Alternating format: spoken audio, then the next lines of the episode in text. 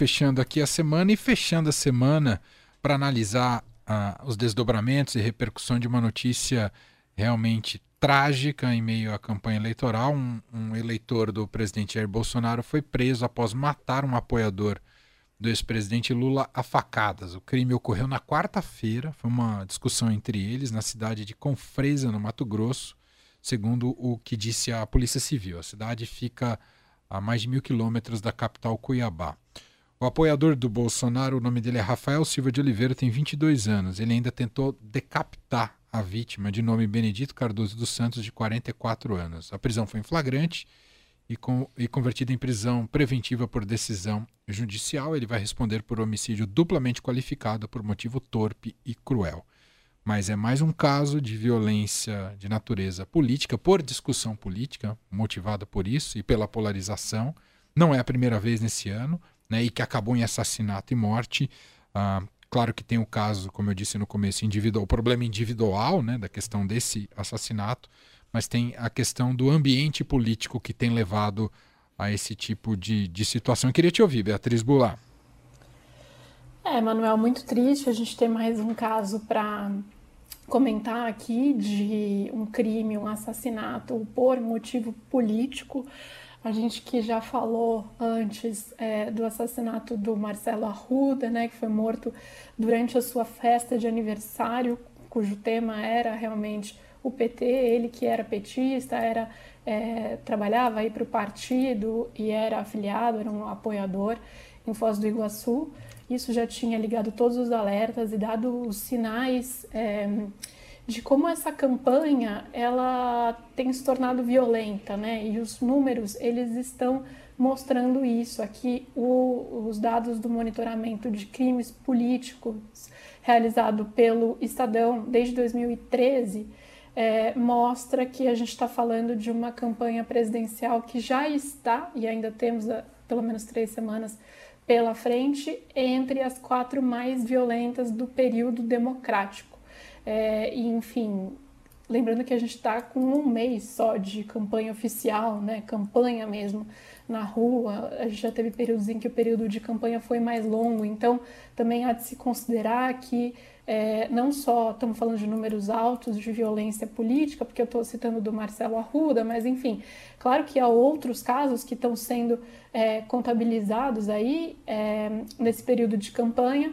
E nesse caso não tem nem discussão, né? Me parece que no do Marcelo Arruda também não havia, mas é, de, houve aí no, no momento posterior ali da investigação aquelas idiosincrasias jurídicas que parece que mais é, embananam o que está claro e cristalino né, no vídeo, que houve uma, uma provocação por motivos políticos ali que resulta naquela morte do Marcelo Arruda, mas enfim, nesse não tem nem esse debate, né? O autor do crime, que é o Rafael de Oliveira, de 24 anos, então assim, é uma tragédia, né? Porque é, é uma tragédia de todos os lados e, e todo mundo perde. Quem, quem, é, quem foi assassinado, a família, os amigos, também o autor do crime, né? Se você for parar para pensar aí, é, e, e, os familiares dele também, e a democracia, a sociedade como um todo, porque isso só faz com que as pessoas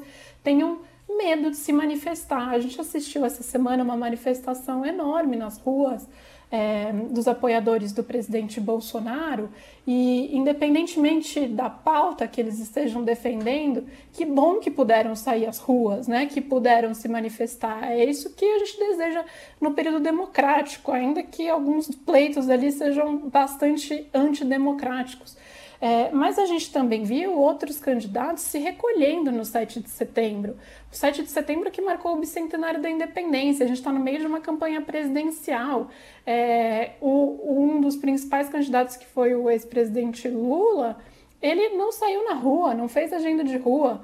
Isso é um sinal né, de como a, o clima de violência político está instalado e já muda o nosso dia a dia. O nosso, dos candidatos que é, tem que passar a considerar esse risco de violência antes de, por exemplo, sair de casa, sair para fazer campanha numa data cívica.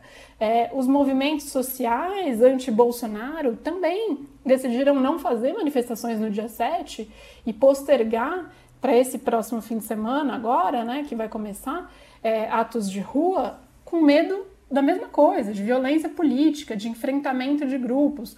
É, então, assim, é um cenário que não é um cenário de normalidade, né, Manuel e Leandro? Assim, acho que isso está claro, é um cenário de, é, de tensão, é um cenário que a gente está falando aí é, de quantas camadas de segurança tem cercado o ex-presidente Lula, é, quantas é, é, né, a, a, facada do Bolsonaro de 2018 é trazida por ele mesmo à tona uma série de vezes, é, mas nesses dois casos que são muito emblemáticos, a gente está vendo de onde tem partido né, esse tipo de ação. É, e aí eu, eu lembro aqui a decisão do ministro Faquim, muito recente dessa semana, ministro Edson Fachin do Supremo, né, para limitar a posse é, de arma de fogo e a quantidade de, de, munições que podem ser compradas nesse período é, eleitoral, entendendo que há uma, uma iminência aí de risco, considerando Perdemos a Beatriz Bula, caiu a conexão com ela. Agora sim, reconectados com Beatriz Bula, você nos ouve, Bia? Agora sim, o delay está menor? Tá menor. Conseguimos conversar, dialogar um pouquinho, mas para ficar uma conversa um pouco esquisita com um delay enorme. Bom, é mas que, eu é me perdi. Manuel, ah, é diga. Sexta-noite. Sexta-noite teve feriado no meio da semana que todo mundo trabalhou, então tá tudo mais lento até a conexão, né? Até o, o aparelho aí que nos conecta. Tem toda a razão. Agora você vai precisar me ajudar de onde você parou, Beatriz Bula. Vamos lá. Eu estava comentando a decisão do Faquin dessa semana, que que quando a gente tem uma decisão como essa, parece uma decisão. É, como uma, quando a gente tem um, um, cenário como esse, que a gente está vendo hoje, né, que a gente teve notícia hoje, pelo menos, com relação a esse apoiador do presidente Bolsonaro, que por uma divergência política é, assassinou né, um apoiador aí do, do, do, do ex-presidente Lula, parece muito feliz a decisão do Faquin dessa semana de tentar é, limitar né, a posse de arma de fogo e a quantidade de munições que podem ser compradas nesse período eleitoral. Ainda que a gente saiba que já, já há né, é, muita arma aí circulando, desde que houve uma flexibilização por parte do atual governo com relação a porte, a posse de arma, é, me parece que qualquer medida que venha nesse sentido, né, de tentar limitar os riscos de mais violência política, é uma medida bem-vinda nesse cenário, né? Inclusive também no mesmo sentido, na mesma linha, aquela decisão do Tribunal Superior Eleitoral também recente é, de estender aí para antevéspera e para 24 horas depois das eleições a decisão, é, a determinação de é, restrição de posse de armas também. Então, é muito feliz aí quando o judiciário, é, não sei se é tardio, né, mas quando o judiciário tenta limitar de certa forma mais violência nesse período eleitoral. Agora, para a gente também não acabar o nosso comentário de sexta aqui é, falando só sobre essa tragédia, né? E aí os presidenciáveis já estão comentando, claro. O, o, PT, o Lula, ligou essa situação à intolerância, né? falou que o Brasil não merece o ódio que se instaurou no país.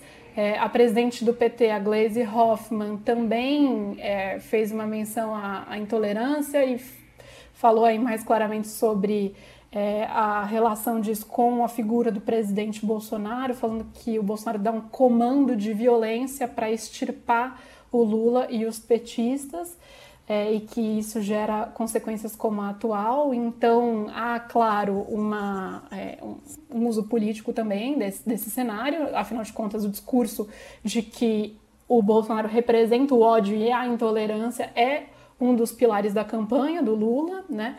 É, mas outros presidenciáveis também se manifestaram, Ciro, Simone Tebet, é, e lembrando que todos eles estão de olho, daqui a pouco sai mais uma pesquisa, né? A rodada, nova rodada aí do Datafolha, tá para sair nessa sexta-feira à noite. É, e, enfim, acho que a gente vai ter novidades, né? Vamos ver se todo mundo ansioso para saber se é, tem novidade ou não depois desse 7 de setembro, né? Vai ser o primeiro levantamento que vai medir a intenção de voto já uhum. pós 7 de setembro. É, a ver, acho que está todo mundo é, ansioso. Muitos analistas imaginam que não, não cause oscilação de voto, na intenção de voto, o ato é, dessa última quarta-feira. A campanha do Bolsonaro espera que sim, né? Foi uma demonstração de força é, nas ruas, então a ver o que, que vem aí pela frente. Só, só, fazer um último comentário, Bia, que também foi muito, contro... no mínimo, controversa a declaração do Lula ao criticar o 7 de setembro, né, fazendo um tipo de ah, comparação ah, que não cabe, né, ao, principalmente por atingir aos eleitores do Bolsonaro, né, isso é, é grave, né, do ponto de vista é, dessa agressividade política que a gente estava falando há, pouco aqui, né, comparando o movimento é. 7 de setembro ao Ku Klux Klan, né. Não, muito bem lembrado, Emanuel. Eu ia falar disso, estava aqui no meu, na minha anotaçãozinha e acabei, nessa nossa queda aí, vai, não vai, de conexão, acabei deixando passar. É, o Lula acaba colocando nós contra eles, né? Que é muito ruim nesse clima todo, quando ele compara quem foi às ruas aí em, em apoio ao Bolsonaro ao grupo racista Ku Klux Klan é, nos Estados Unidos. Né? É, hoje ele tentou calibrar, digamos assim, esse discurso. Ele deu uma coletiva de imprensa lá no Rio de Janeiro, onde ele tinha feito um ato de campanha. É, e ele falou que ele estava se referindo, não falou desse jeito, mas é, que ele não se justificou, mas ele deu um jeito de incluir na fala dele ali é, uma menção novamente a essa história, falando que o palanque parecia Ku Klux Klan. Então, basicamente, ele tentou limitar a crítica ao palanque, né? Ou seja, ao Bolsonaro e seus aliados, uhum. e não ao povo. Mas meio too late, né? Um pouco tarde demais, é, já está repercutindo, o Bolsonaro já está usando isso, claro. É, e, é, enfim, alguns aliados do Lula têm sugerido que ele apenas pare de falar desse assunto, né? Não, não tente consertar novamente. Mas hoje ele saiu com essa, assim, que o palanque parecia a Ku Klux Klan, né? Enfim, só pessoas brancas, é, etc., que não, era, não seria representativo do Brasil. É, enfim, e só lembrando que na campanha de 2018, um ex-líder da KKK, da Ku Klux Klan, falou numa entrevista, numa entrevista não, é, no, no próprio programa de rádio dele, que o Bolsonaro soava como um deles, um deles, assim, um desses grupos supremacistas. Então parece que o Lula ele resgata de algum lugar a isso. É, não sei se ele estava com isso na memória ou não, mas é, não parece assim que saiu do nada também. É.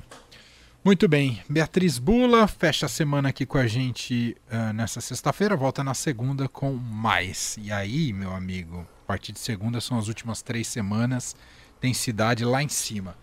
Obrigado, viu, vamos Bia? Que vamos. vamos que vamos. Sobreviva, que a gente precisa de você, Bia. Um beijo. Vocês também. Um beijo. Até beijo. semana que vem. É. Bom fim de semana.